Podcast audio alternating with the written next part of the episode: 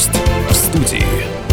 Добрый день, дорогие друзья! В эфире радио «Комсомольская правда. Крым», программа «Гость в студии». И э, наша сегодняшняя... Мы сегодня в э, дуэте с э, Анастасией Жуховой. Здравствуйте. И Андрей Бороздин. И наш сегодняшний гость... Наш сегодняшний гость – архитектор, член Президиума Союза архитекторов России Алексей Комов. Здравствуйте, Алексей. Добрый, Добрый день. день. Рад вас приветствовать. Спасибо друзья. большое. Взаимно. Сегодня у нас такая злободневная тема. Вот уже начался, можно сказать, курортный сезон. Май. Первые туристы поехали в Крым и увидели, к сожалению, ту проблему, с которой Крым не может побороть уже много-много лет. Это наша, вот с моей точки зрения, такая архитектурная разруха прибрежных городов и поселков. А, полнейший такой разброд и шатание архитектурный. А, никто пока что не хочет заниматься этой темой. То есть так, вот постольку, поскольку в отдельных местах. Особенно вот болит сердце, в частности, за Алушту недавно там Я была. там был два дня назад как раз. Вот я чуть-чуть раньше э, была тоже в Алуште во время майских праздников. Вы вот имеете в виду саму Алушту или большую Алушту? Давайте саму Алушту. Вот набережная Алушты популярный город, туристический, относительно крупный, да, близко находится от Симферополя, удобно добираться, поэтому вот э, люди, которые приезжают, прилетают в Симферополь, очень удобно доехать до Алушты, оттуда горы, все красиво, море. Но вот набережная Алушты – это немного-немного печаль. Э, вот такие вот шалманы какие-то, нагромождение непонятных построек. Нет, ее почистили. Энное количество лет назад там было еще хуже. То есть часть этих шалманов уже снесли. Но вот э, мое личное впечатление. Я иду как турист, я хочу наблюдать море, я хочу дышать морем, видеть его. Естественно, если я захочу перекусить, мне хочется, ну, как бы отойти куда-то в сторону, да, там, насладиться блюдами и вернуться обратно к морю. А вот достаточно большой кусок набережной меня отгородили какими-то вот непонятного вида кафешками, совершенно стилистически и вообще жуткими. И плюс ко всему, когда я спускаюсь на основной городской пляж, самый большой, самый широкий в Алуште, что я вижу за спиной? Какие-то вот заколоченные ДСП, непонятные вот эти вот конструкции.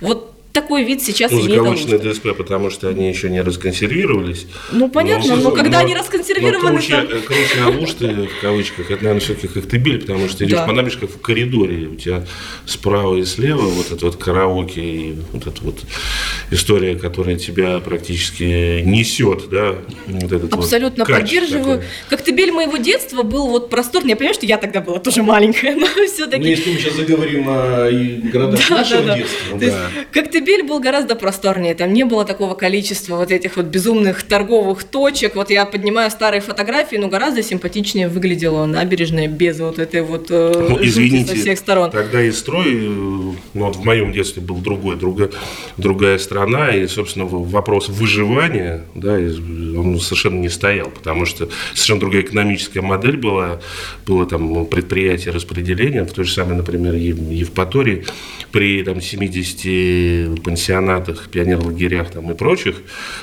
вот это вот э, тысячное, сейчас это 100 тысяч с лишним э, населения, но это не, не, не одни только нянечки и физруки, да, там, это люди, которые трудились на предприятии. В 91 году это все схлопнулось, и люди остались, и, да, и люди остались просто на, там, на льдине, то, что, и начали выживать. И это, собственно, наследие э, того самого, да, нашего катаклизма, который привел к развалу страны и к тому, в чем мы сегодня живем и, и пожинаем. Но э, я всегда на самом деле говорю, что у Крыма помимо вот минуса этого всегда нужно смотреть и плюсы, потому что на э, материке этот ген выживания, он уже дезинфицирован давным-давно, и все эти программы благоустройства, которые сыпятся на муниципалитеты из Минстроя и прочих заведений федеральных, они э, изначально э, были инспирированы для того, чтобы нашаманить вот эту вот э, городскую среду не только лавка фонарь и мощение, а для того, чтобы нарастить городской малый и микро-малый э, бизнес, да, без которого городская среда не может существовать, потому что муниципалитеты не могут все, все как бы блюсти, и все. Они должны давать административную, использовать административный ресурс, давать правила, следить за тем, чтобы их соблюдали, а экономика городская должна развиваться по этим правилам. Да, вот, вот и все. Потому что иначе у нас получается, что все как бы из-под палки, у нас есть некий бюджет, этот бюджет невозможно потратить, иначе просто человек присядет в СИЗО там и уедет, и поэтому э, мэры, которые ротируются в Крыму, по-моему, там, ну, там полгода, и все, и уже дальше человек э, точно может, э, Следственный комитет может его исследовать. Вот. Он, они абсолютно бесправные, да, в своих вот этих там, потугах, да, и, потому что им нужно в первую очередь показатели, да, в вторую очередь отчет перед регионом, плюс еще давят все э, снизу народ, который в, возмущается тем, что ничего не происходит, и те же, и те же на манеже. Вот и все. И, и этом э, все заканчивается. Ничего не происходит. Поэтому, а если у мэра либо главы муниципалитета у него есть политическая воля, и ему разрешено, вот тогда что-то что возможно. Но тут тоже палка о двух концах, потому что рядом должны быть люди, которые хотя бы не просто разбираются в этом, а еще помимо э, понятий о добре и зле, о красоте, еще знают э, градостроительный кодекс, да, знают все остальные наши нормы, нормы законы, потому что нормы и законы как бы Российской Федерации, они гораздо более такие казуистические, чем, например, украинское законодательство, которое попроще, да, и там очень многие нормативные акты на усмотрение сторон. А усмотрение сторон что значит? Договорились? Стороны договорились, я от Ивана Ивановича, и, и понеслось. Вот. Вот. А российское законодательство, это вот 12 этажей э, талмудов, э, что нужно сделать, еще 22 э, талмуда, что тебе будет за то, если ты это не сделаешь. Вот. Ну, тоже нужно, э, помимо там, чиновников, да, у нас же как, у нас же тоже еще такая проблема, у нас есть чиновники, есть некие эксперты и есть народ. Вот народ это какая-то такие жители, да, вот которым нужно посоветоваться, как двор сделать. Но при этом, а с ними советуются вообще? Ну, у нас это сейчас такой тренд соучаствующее проектирование, прости господи, да, как бы, как говорю, с больной головы на еще, более, на, с больной головы на еще более больную переложить. При этом, при этом, при том, что профессионалов у нас не слушают, потому что слово правда, да, потому что это страшно, что можно сказать, что король голый, там, да, и Вообще, друзья мои, вы не так все делаете. Ну, это, мне кажется, каждая бабушка выйти... может тогда сказать, ой, я не хочу здесь Конечно, парковку. Же... Выйдет хозяин автомобиля и скажет, а я хочу здесь парковку, Конечно, потому а, что А выйдет третья бабушка и скажет, пошли вы отсюда нафиг, потому оба. что... Да, да оба, оба, потому что вы поставили в прошлом году здесь скамейку, здесь пришла молодежь, все изгваздало. И орали, орали всю ночь, и до этого у нас было все, все хорошо, и не надо нам ничего, оставьте нас в покое. Вот это тоже. А кто-то еще хочет спилить дерево. Да, кто-то хочет кто еще хочет спилить дерево, дерево, а при том, что дерево надо пилить, потому что иначе оно упадет, и эту бабушку на этой лавке тоже будет, ну, проблемы будут серьезные. Вот. Другое и вот кто может... его надо правильно пилить. Вот, вот кто может... Кто будет пилить дерево? Вот, это важный да, вопрос. Да, да. А, то, а потом скажут, что пилили дерево, потому что это распил, ну, все понятно, в общем. Вот, я такой, вопрос-то в чем? Но вот вопрос, где найти, по идее, вот такой баланс э, между вот этими всеми сторонами, которые мы сейчас обозначили. То есть чиновники, эксперты, вот народ. А, собственно, город, получается, вот пока город они все спорят, город заби... а, да, а загибается. Город сирота, как я говорю. Ну, твоя, твой, твой вопрос, э, понимаешь, сродни картежному, извините, термину «знал бы Приков, жил бы в Сочи».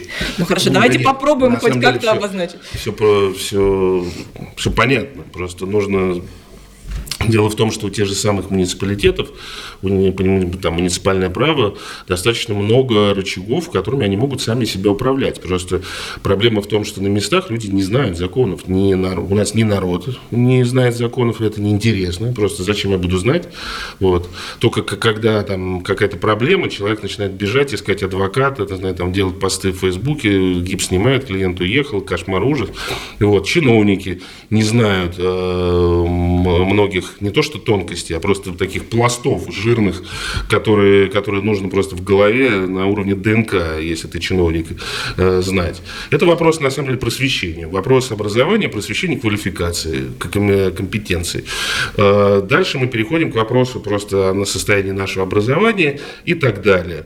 И самое, э, самое главное в таком случае, кто действительно должен это все организовывать, например, на муниципальном уровне. Потому что у мэра такой, например, или там главы администрации такое количество обязательств, как я уже сказал, у него регулятивная такая функция, что у него просто помимо там вот этой прибрежной части, у него еще дофига всего остального, за что он должен отвечать, и на него сыпятся, как мечи летят там, там из региона, я не знаю, там из администрации президента, откуда угодно. И он должен, как Акинфеев, да, там в прыжке отбивать эти все мечи.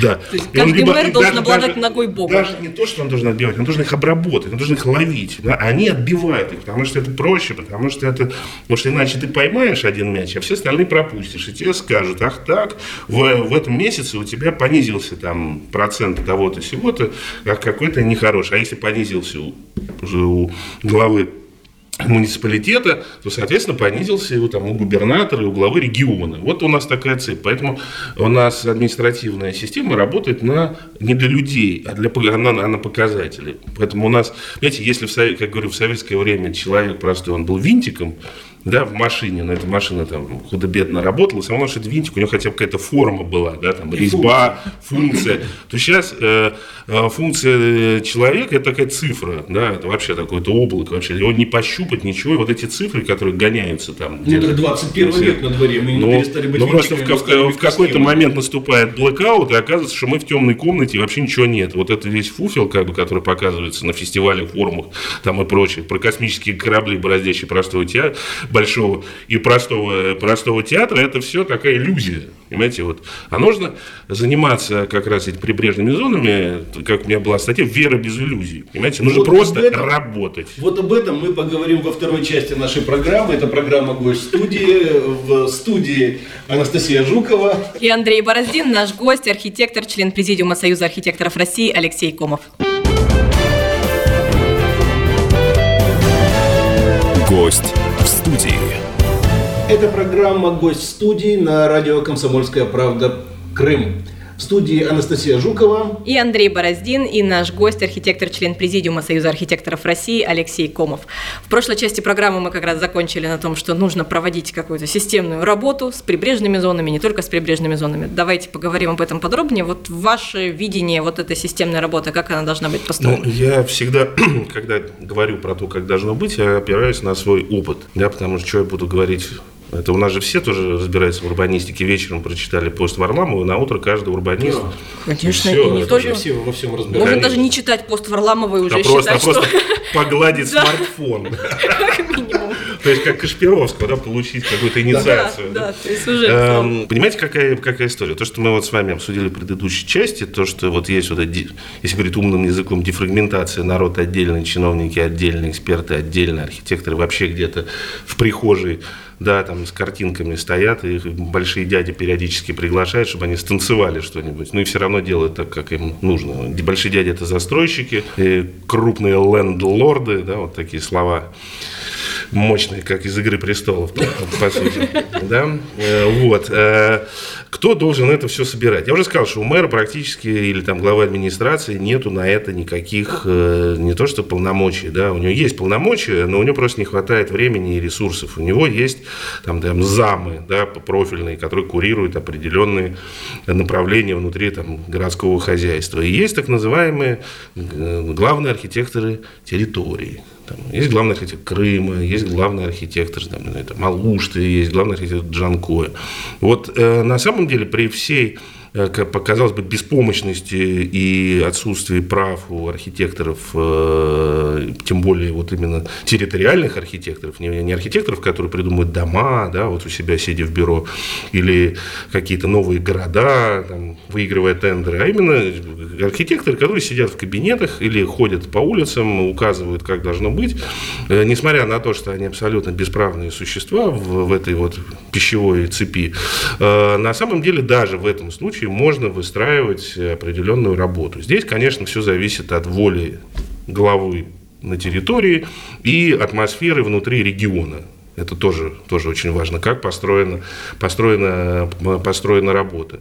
Э, по сути, главный архитектор территории, он и должен быть модератором, который, с одной стороны, он с народом, а с другой стороны, он представитель власти. То есть э, политика власти должна быть донесена до простого народа, да, до тех самых вот э, владельцев вот этих вот кафе, это я так даже, даже возвышенно сказал кафе, ну, да. там, продавцов, э, там, продуктов в виде шаурмы и прочих там, чебуреков. Вот, потому что они тоже, я, например, люблю чебуреки, мне, мне не нравится, я... Ну да, на самом-то деле никто из туристов ничего не имеет против Нет. чебуреков, А, шаурмы там. разговор, и так разговор далее. на самом деле о том, что и, собственно, и малый бизнес, который, он, который должен платить налоги, который должен следовать правилам, он просто должен быть упакован правильно, да, и при этом эта упаковка, это не, не тоже, она должна быть достаточно гибкая, потому что э, вообще у нас э, понятие благоустройства, она у нас какое-то такое, э, не то чтобы извращенное, извращенное, оно у нас как бы на века, да, то есть и у нас, если все должно быть вот из гранита, бетона, так, чтобы выдержать удар нейтронной бомбы, вот неважно, все, все вокруг погибло, а вот э, шаурма осталась, понимаете, вот все, как пепелац такой в кинзадза. Вот, соответственно, Соответственно, с помощью благоустройства, с помощью тех же самых там, линейки, э, мафов, э, можно регулировать э, городскую, вообще температуру социальную в городе.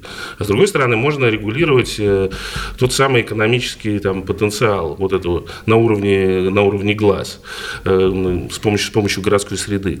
И для этого нужно просто перейти от практики согласования к практике исследования регламентов. Это на самом деле на материке уже декларировано давно, и многие этому следуют. В Крыму это как-то не приживается, потому что все знают лучше друг друга, при этом каждый друг другу конкурент. Вот он сейчас пойдет договориться, да, это я помню просто в Евпатории с экскурсионщиками, которые ходили по 40 человек из кабинета в кабинет, когда э, была идея, вот, собственно, первое, электронный билет, второе, это, собственно, экскурсионные модули, которые мы ввели на второй, потому что в первом году, на, на первый год это категорически не получилось, потому что они могли между собой выделить какой-то актив. Вот этот актив договориться там о каких-то местах дислокации, а мы останемся, вот поэтому мы будем ходить вот этим комсомольским отрядом таким вот, вот и решать, э, и, и решать Ну, это скорее вопрос. частный вопрос, э, частный момент. Да дело в том, что здесь частный, там частный. Вот, вот это вот Ну, частное. понятно, что из частности оно Вот состоит- это вопрос как раз Крыма, вот мы к нему подходим, потому что когда частное,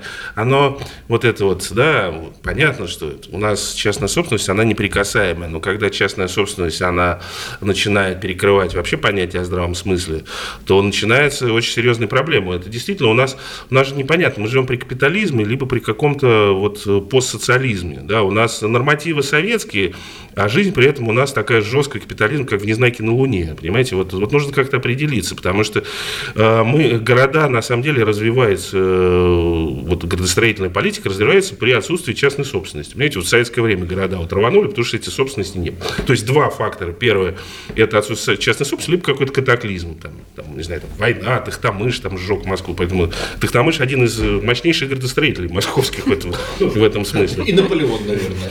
Ну и Наполеон тоже. Ну вот по- поэтому, поэтому, а когда у вас, э, вот вы смотрите на кадастровую карту, у вас это все в виде такого какого-то орнамента, такого караимского орнамента такого, да, причем сложного, то задача как раз архитектора, да, или там отдела архитектуры, это по сути быть модератором этого процесса, вот этого процесса. Это тонкая штопка. Здесь невозможно взять и там молотком сказать, что все, всех сносим, всех сносим и с утра живем там на чистой набережной. Потому что вы снесете эту прекрасную набережную, во-первых, вы э, обнулите бюджет вообще, потому что кто будет платить налоги вообще, при том, что у вас не работают вообще никакие предприятия в городе, в принципе, которые были в советское время. У вас налоги В платят курортных только... городах у нас, да, единственный бизнес, которым они занимаются, это либо сдают жилье, либо кормят туристов, Ну, либо и- водят с ними да, но при экскурсии. этом Всё. э, еще нужно спросить, а налоги вы, ребята, платите? Потому что все, конечно, плохо, и, ну, нужно как-то и честь знать для того, чтобы было, было хорошо, потому что эти налоги-то, понятно, что все украли, все это всегда, вот тоже, знаете, у нас тоже такое отношение к чиновникам, априори то, что там вот это какие-то вот люди совершенно не вот вообще не петь, не рисовать, которые там все украли. При этом э, тоже про история с градозащитой у нас, потому что любой градозащитник хочет стать чиновником. Да, при этом, как градозащитник становится чиновником, он ворует еще больше, чем чиновник, который не был градозащитником. Это вот просто вот у нас российское такое правило. Ноу-хау. Но это не ноу-хау, это просто, еще раз говорю, это такой в мире животных такой, вот, знаете, вот правила такие, знаете, гиг- Данность. Данность такая, вот, знаете, как Николай Дроздов, я вам говорю, что вот, что вот так, вот так бывает. Потому что всегда есть, э, всегда есть какая-то, есть оппозиция, есть оппозиция конструктивная, которая готова договариваться с властью, потому что еще поймите, я сказал, что вот эта дефрагментация, народ, э, там, эксперты, не знаю, там, ну, профессиональное сообщество и, и э, власть, на самом деле самое интересное, что все народ-то и власть тоже народ, и эти народ. Поэтому, когда мы начинаем их отодвигать, вот так, э, рубить, рубить как колбасу, мы заранее просто э, втыкаем клин, который будет э, вот э, как, за, как заноза э, инспирировать Ну, вот эту гангрену, которую потом придется рубить. Просто, видимо, у разных прослоек народа несколько разные цели. Понимаете? Да, или много свободного времени. Тоже. Ну, у большинства градозащитников так и есть. Вот мое личное мнение очень часто. Нет, нет, есть и градозащитники. Нет, есть конструктивные, я профессиональные, согласна, да. например, в Москве есть, вот я тоже одна из моих таких эм, историй касательно Крыма. В Москве есть такое э, общество э, Архнадзор, да, которое занимается защитой, э, общественной организации, которое занимается защитой культурного наследия. Вот, э, вот реновация, да, которая в Москве сейчас и бурным цветом цветет, идет, вот они э, от реновации защитили 50 с лишним объектов в Москве. При том, что это не какие-то там хрущевки, а там 30-е года, там 40-е года, там 50-е, то есть там и сталинские. Основательные. Основательно, Свои. основательно. Вот, на мой взгляд, э, в Крыму есть и вот в том же самом Севастополе, там Севпарке, там есть экология, есть велосипеды едут куда-то, есть вот все вот, все здорово. А почему-то архитектурное наследие, именно как движение, которое могло бы, вот как крымского архнадзора, не существует. Потому что, не знаю, либо это неинтересно, хоть, либо просто Здесь не... вот выйдя на улицу, здесь все Да, интересно. Да нет, ну вот просто в Крыму домик. на квадратный сантиметр количество УКН, объектов культурного наследия, больше, чем в любом другом регионе вообще Руси нашей прекрасной. Вот. Э, Это вопрос, мне кажется, как раз еще к чему мы самому главному подошли, это вопрос культуры и просвещения, потому что, ну, понятно, там, с экологией это связано с физиологией, да, потому что когда дышать нечем.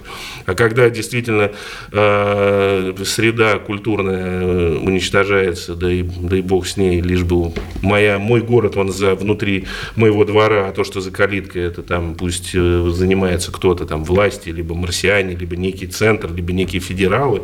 А вот здесь вот я у себя еще построю несколько кружатников, да, и туда отдыхающих еще уложу. Да, когда- вот когда именно, что будет. получается уложу. У меня иногда создается ощущение, что вот нет в этом любви к своему гостю. То есть вот, э, по идее, это же индустрия гостеприимства. То есть это реально вот должна быть какая-то любовь к людям, желание показать им море, горы, Крым. То есть вот я вас сейчас приведу в красивое место, где вы будете отдыхать. Да, из этого красивого места вы там туда на экскурсию сходите, Ну, сюда. это, вот, знаете, это у вас какое-то идеальное такое. Согласна, вопрос, но это как бы то, к ну, чему хочется стремиться за- вообще. В Заозерном, да, там под Евпаторией. Ну, кто там будет кому чего показывать? Там, там люди, и плюс есть люди, которым совершенно неинтересно какие-то культурные достопримечательности, либо рассказы. Это в идеале, действительно, любой хозяин должен быть своего рода экскурсоводом, показывает не только достопримечательности, а вообще просто рекламирует регион. Но это Ну, м, в. Заозерном, э, скажем так, пейзажи не самые э, живописные, Ну, будем говорить степь, так. но. Ну, а об этом я уже предлагаю поговорить э, в третьей части нашей программы. Это программа «Гость студии» на радио «Комсомольская правда. Крым». В студии Андрей Бороздин и Анастасия Жукова и наш сегодняшний гость, архитектор, член Президиума Союза архитекторов России Алексей Комов. Так точно. Гость в студии. Это программа «Гость в студии» на радио «Комсомольская правда. Крым». В студии Анастасия Жукова. И Андрей Бороздин и наш сегодняшний гость, архитектор, член Президиума Союза архитекторов России Алексей Комов. Ведем нелегкий разговор о э, архитектуре, о облике городов, прибрежных э, наших поселений.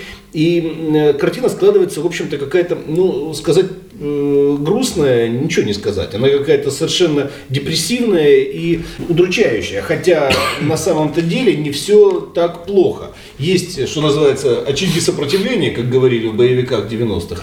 Э, Ну, я в таких случаях обычно привожу набережную Малореченского, когда год назад местные, местные, я подчеркиваю, э, предприниматели, бизнесмены, без привлечения э, средств э, от муниципалитета, возможно, там какие-то были, ну, какая-то, наверное, помощь была, но, тем не менее, почти там 400-500 метровый отрезок, собственно, всю набережную Малореченского, она не, не- не небольшая. небольшая, Да, ее сделали шикарно. Э, Следующий вопрос возник, ой, наверное, все развалится, да она сезон не переживет. Она пережила сезон, я видел. Э, Прекрасно, сохранилось, слава богу, люди сделали от души. Э, Это сама набережная, прекрасная там, балюстрада, прекрасная плитка, ровненько, красиво, орнамент, пальмы, замечательные скамейки, удивительные фонари, все красиво. Но это если ты стоишь лицом к морю. Как только ты поворачиваешься на 180 градусов, ты наблюдаешь, собственно, уже, э, скажем так, Морской, сам- сам- морской фасад. да, морской фасад, то, что видно с моря. Вот. э, И, к сожалению, к сожалению, часть, э, большая часть э, вот того, что видно с моря, то есть э, сами прибрежные кафешки или гостиницы, это, конечно, оставляет желать много лучшего. Увы. Посему. Что с этим делать? Где, где грань? Ну да, то есть нельзя Да же нет. это просто взять, Нет, снести, ну не выехать. Я, я да, этого в про- предыдущей, предыдущей серии нашего фильма я, я рассказал. Для этого существуют регламенты, существуют архетипы, которые вносятся в правила благоустройства, вшиваются, которые могут приниматься горсоветом.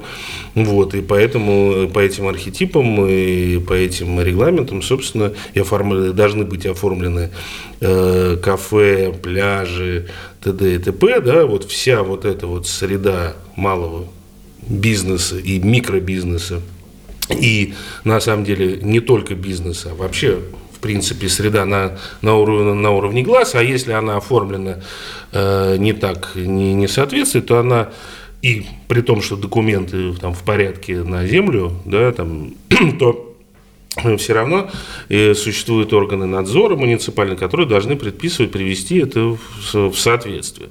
То есть, допустим... э, Еще раз говорю, у муниципалитета есть инструменты. Более того, я могу сказать, что у коммерсантов, э, которые существуют на территориях, у них есть деньги. Не, тоже не надо представлять себе коммерсантов, которые держат там 6 там, 8 точек на пляже и 3 точки и 2 пансионата, что они не могут потратить там какие-то деньги. Ничего подобного. Вот э, у нас, у моих коллег была история в Судаке с тенистой аллеей. Там э, действительно удалось убедить э, коммерсантов о том, что нужно приводить свои... А это, понимаете, там есть кипарисовая аллея Есть, центральная, а есть знаменитая. тенистая аллея, которая как инь-янь такой, как, знаете, как ну, абсолютно... Зазеркалье. Зазеркалье. Вот. э, Там, ну, совсем, совсем печально. Этот проект, он подавался и на конкурс «Малые города. Исторические поселения» в Минстрой. Собственно, был разработан регламент, по которому там вся вот этот разношерстный вот этот винегрет, он должен был быть приведен не просто в божеский вид, а вообще еще в какой-то симпатичный. И? Вот. Э, И, собственно, дальше вопрос э, к муниципалитету, вопрос э, даже не к муниципалитету, они за свои деньги должны это делать. Но просто здесь вопрос еще очень важный. Здесь мы говорили, опять же, про народ, про профессиональное сообщество и про власти. Вопрос доверия, понимаете? А вот я сейчас оформлю, да, потрачу свои деньги, а потом ко мне придет какой-нибудь проверяющий и скажет, а откуда у тебя эти деньги? Они же все, еще же нужно понимать, что бизнес в Крыму, э, он же, он же не белый и пушистый, да, он же, он, он- он такой какой-то такой, вот знаете, сложного оттенка, сложного такой полутона зачастую там где-то. 50 оттенков 50 серого. оттенков, Да, ну, да, это в лучшем случае, за 50 оттенков. Понимаете, здесь вот это вот доверие между бизнесом и э, существующей вот этой административной парадигмой, это, мне кажется, ключевой вопрос. Потому что городами и средой должен заниматься не бюджет, потому что бюджет опять же, на, на набережную, да, бюджет может быть потрачен на набережные инженерные какие-то, там, на честные, там, прости Это господи, там, на, э, на, на сети, там, еще. А вопрос вообще Эстетики и благоустройства. эстетики благоустройства, и даже не эстетики благоустройства, а именно как тратятся, тратятся деньги. Ну, все же любят, да, там ездить в Краснодар, там парк Галицкого. Вот, пожалуйста, вы говорите про Малореченское, а вот гипермалореченское, это вот это вот стадион там и прочее. Когда ответственный бизнес тратит деньги и, собственно, потом за счет этой среды зарабатывает. Потому что э, я же помню в 2015 году, когда мы зачистили в Евпатории всю набережную Горького от этих всех э, шалманов там и прочих брезентов. Мне говорили при этом коммерсанты, что лучше вот этого брезента, натянутого на металлический каркас, нет в галактике. Человеческий разум не придумал ничего. Вот это, Алексей, вы не понимаете, мы вот так живем. Это вот это наше, это впитано нашими дедами, не знаю, прадедами еще. есть Древние тавры вот так вот Древние продавали. тавры брезент Продавали натягивали, трусы да. и там и прочее. И прочие, прочие изделия. Античные греки, генуэзцы, там кто... Там, это, после а, того, как мы сделали архетипы, те же самые, например, там какие-то пирожки, там, да, как только были поставлены, у них увеличились продажи просто. Просто переупаковка истории, которая... Я как турист да. скажу, так приятно просто Не, ходить, не. тебе хочется тратить там деньги, Не, потому не, что не. я получаю какое-то эстетическое Анастасия, удовольствие, да, Анастасия, я нет, прям... просто это, это, это- это был фокус такой, что вдруг неожиданно начало вот это все там у нас открываться, ну, понятно, что были локации, э, и они были сокращены, но просто то же самое, что было в Брезентовой, внутри вот этого деревянного а-ля парк Горького в Москве, вот это кубышки, да, которую мы внесли в, ре- в регламенты и в архетипы, там тут же выстроилась очередь, как только его поставили. Потому что при том, что именно контент, да, вот этот пирожковый, он, он не, изменился. Но уже дальше понятно, что люди пробуют, и нужно это, это подтягивать. Вот еще раз говорю, поэтому первое это, это регламенты, вторая это политическая, политическая воля, и третье, кто-то должен быть проводником этой политики. Поэтому проводником этой политики, конечно, на мой взгляд, могут быть э, главный архитектор, но гла- у главного архитектора э, у него должна быть и, соответственно, у мэра должна быть помимо отдела, который там чертит локации там, для рекламных конструкций, должен быть, э, должна быть какая-то опора на экспертное сообщество, да, или даже не сообщество, а какой-то и не совет, понимаете, все же приводят в пример там КБ Стрелка, не знаю, в Нижнем Новгороде там Институт развития, развития города, которые, э, понимаете, в советское время почему вот так вот все помимо того, что был строй такой, да, э, интересный, э, существовала вся, весь Крым был прошит э, именно интеллектуальной, инженерной, архитектурной системой которая, собственно, ассоциировалась с, Крым, с Крымней проектом. В каждом городе был, был филиал Крымней проекта, который, собственно, и занимался архитектурной деятельностью, присаживал эти там, пансионаты, э, расчерчивал их, и это, собственно, и формировало то, что потом... э, Досталось нам в наследство. э, досталось нам в наследство, и, собственно, архи- архитекторы старшего поколения, они, собственно, все птенцы вот этого Крым, Крымней проекта.